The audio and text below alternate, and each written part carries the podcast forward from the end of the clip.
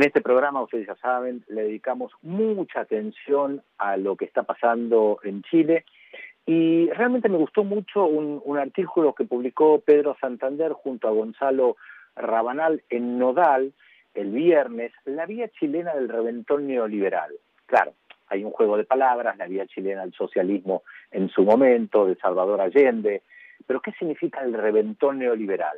Para comprenderlo, nada mejor que preguntarle a uno de los autores del artículo, en este caso Pedro Santander, Tocayo, docente en la carrera de periodismo de la Pontificia Universidad Católica de Valparaíso e integrante del movimiento Mueve América Latina.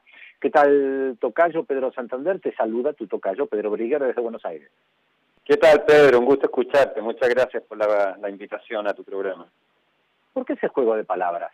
Bueno, tú, bueno, como como agudo que eres lo, lo identificas bien. En primer lugar hay un juego de palabras, una intertextualidad con esa famosa frase de Allende, ¿no es cierto?, donde él define el camino al socialismo que Chile se, se dio en su momento, que él lo definió como la vía chilena al socialismo, que era distinta a otras vías que se habían ensayado. Eh, y ahora nosotros estamos ensayando, el pueblo chileno, una vía chilena de salir del neoliberalismo, ¿no es cierto? Eh, entonces es un juego de palabras, hay una vía eh, la vía se está dando, se está armando, y en este caso no es para, para hacer construir el socialismo, como dijo Allende, en este caso es para salir eh, justamente de lo contrario, ¿no? del neoliberalismo y tal vez dar un paso hacia lo, hacia lo que algunos llaman una sociedad post-neoliberal. Nosotros en Chile vivimos, creo yo, ¿no? la experiencia más avanzada en el mundo del neoliberalismo.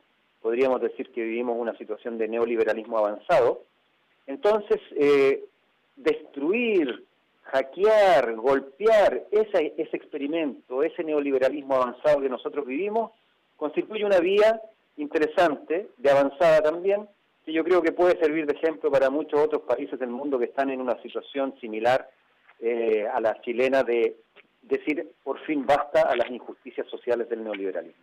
Eso por un lado, sí.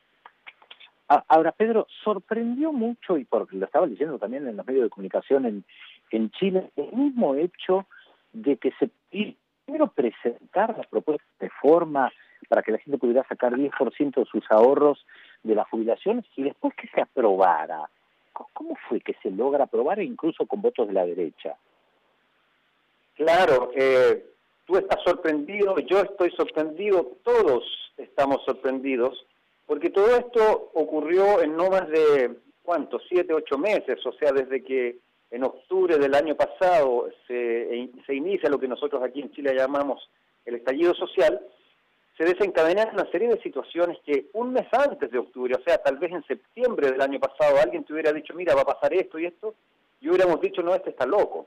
Entonces, para todos nosotros es una sorpresa, pero también nos recuerda algo muy interesante, ¿no? Eh, que los pueblos cuando se movilizan, cuando se organizan, cuando dicen basta y se dan cuenta de la fuerza que tienen, eh, bueno, en ese momento pasan muchas cosas y ustedes los argentinos lo saben bien, ¿no? Recuerdo el 2000, 2001 cuando gracias a la presión popular, ¿no es cierto?, también eh, pasan muchas cosas inesperadas y en este momento en Chile están pasando muchas cosas inesperadas, pero siempre gracias a la presión popular. A tal nivel que en este momento estamos eh, hackeando la constitución de Pinochet, que es la que todavía tenemos, y el sistema financiero de nuestro país, que está basado en los fondos de pensiones. Ahora, ¿cómo, cómo se va a pagar eso? Porque tengo entendido que, más allá de, la decisión política, eh, algunos de los argumentos que planteaban quienes se oponían al proyecto parecían bastante sensatos. O sea, acá se va a desfinanciar el modelo. ¿Qué va a pasar con todo ese dinero y qué va a pasar si efectivamente eh, la gente sale corriendo a sacar el 10%? ¿Qué va a pasar después?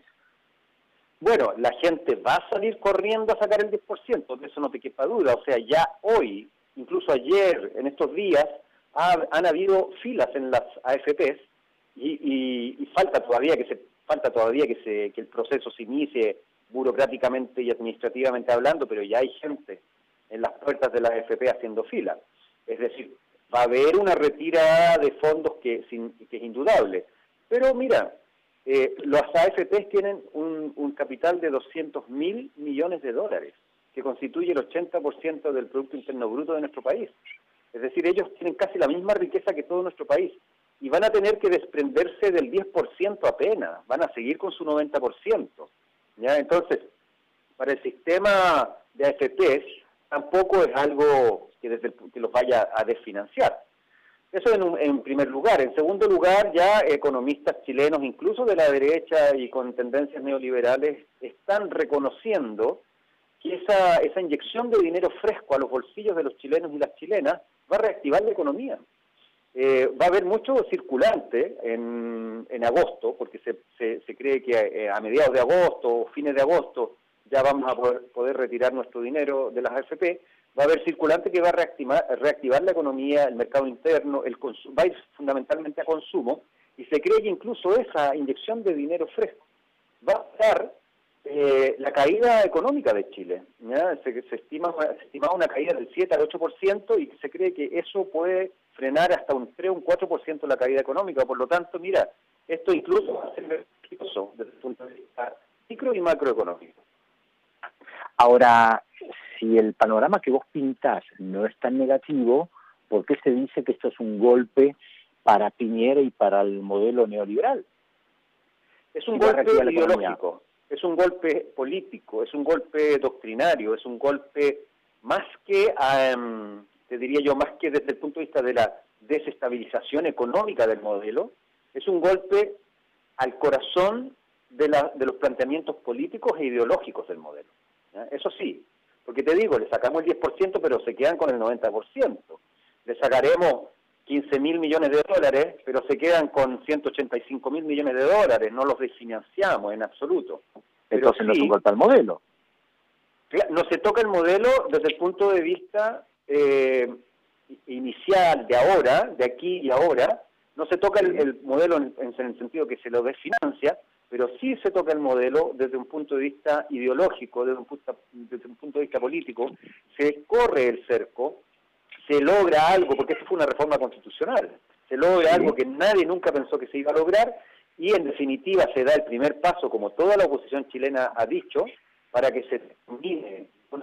Retomamos la comunicación, saben, eh, esto suele pasar, las comunicaciones no son infalibles. Me estamos diciendo, Pedro, el primer paso, el primer paso hacia qué?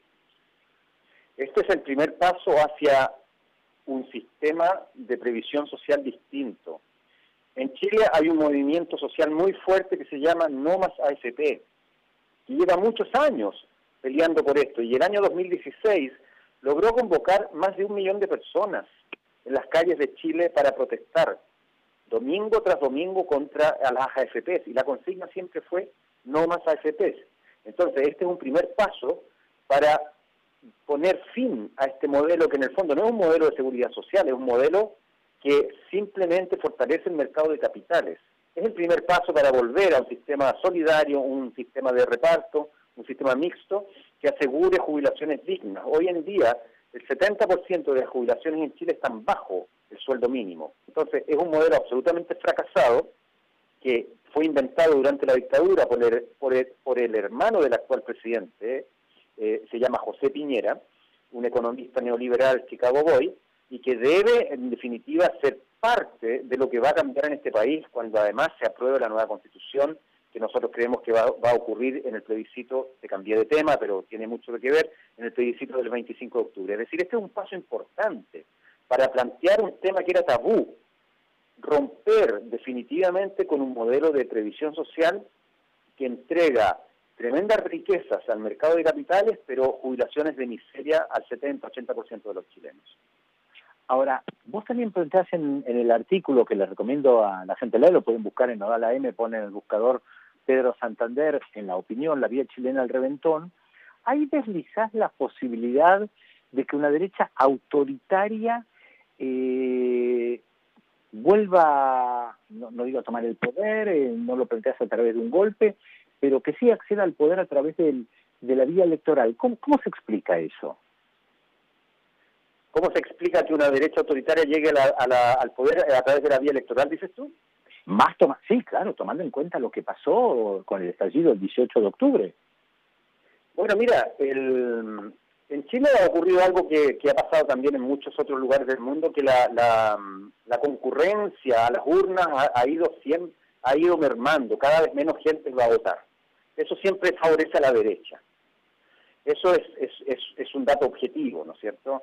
La derecha sigue yendo a votar, los sectores altos votan, y claro, votan por su sector, y eso favorece electoralmente a la derecha, que como tú bien dices, en Chile es una derecha autoritaria, o sea, toda la derecha chilena, mira, toda, se identifica con la dictadura, se identifica con el golpe de Estado, se identifica con el bombardeo a la moneda del año 73. No hay nadie en la derecha chilena, salvo, bueno, tal vez alguna rara excepción, que, que, haga lo contrario.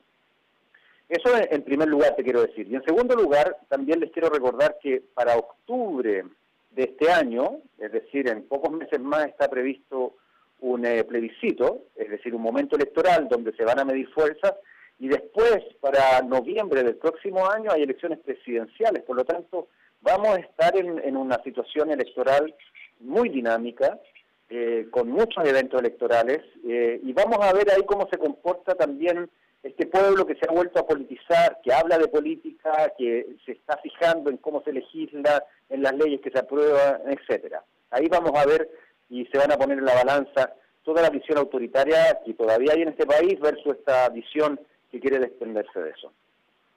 Pedro, ha sido muy claro, realmente nos ayudas a comprender lo que está pasando en Chile. Te agradecemos esta comunicación con Demoliendo Fronteras, este programa que hacemos en Radio 10. Y les recuerdo a quienes están sintonizando la radio que acabamos de hablar con Pedro Santander, que él es eh, profesor de periodismo en la Universidad Católica de, Valparaíso y que ha escrito un artículo, perdón, la, Pontificia Universidad Católica de Valparaíso, así es el nombre correcto, que no se nos ofenda a nadie, que no se ofenda a nadie, eh, y que escribió un artículo muy interesante que se publicó en Nodal. Te mandamos un abrazo a Buenos Aires y seguramente te seguiremos consultando. Cuando quieras y muchas gracias a ti, estimado Tocayo, un gusto siempre estar en contacto con el pueblo hermano argentino. Un abrazo grande. Y seguimos, por supuesto, acá en Demoliendo Fronteras, en este programa que mezcla música internacional con buenos análisis de política internacional, de Chile, Bolivia, de todo el mundo.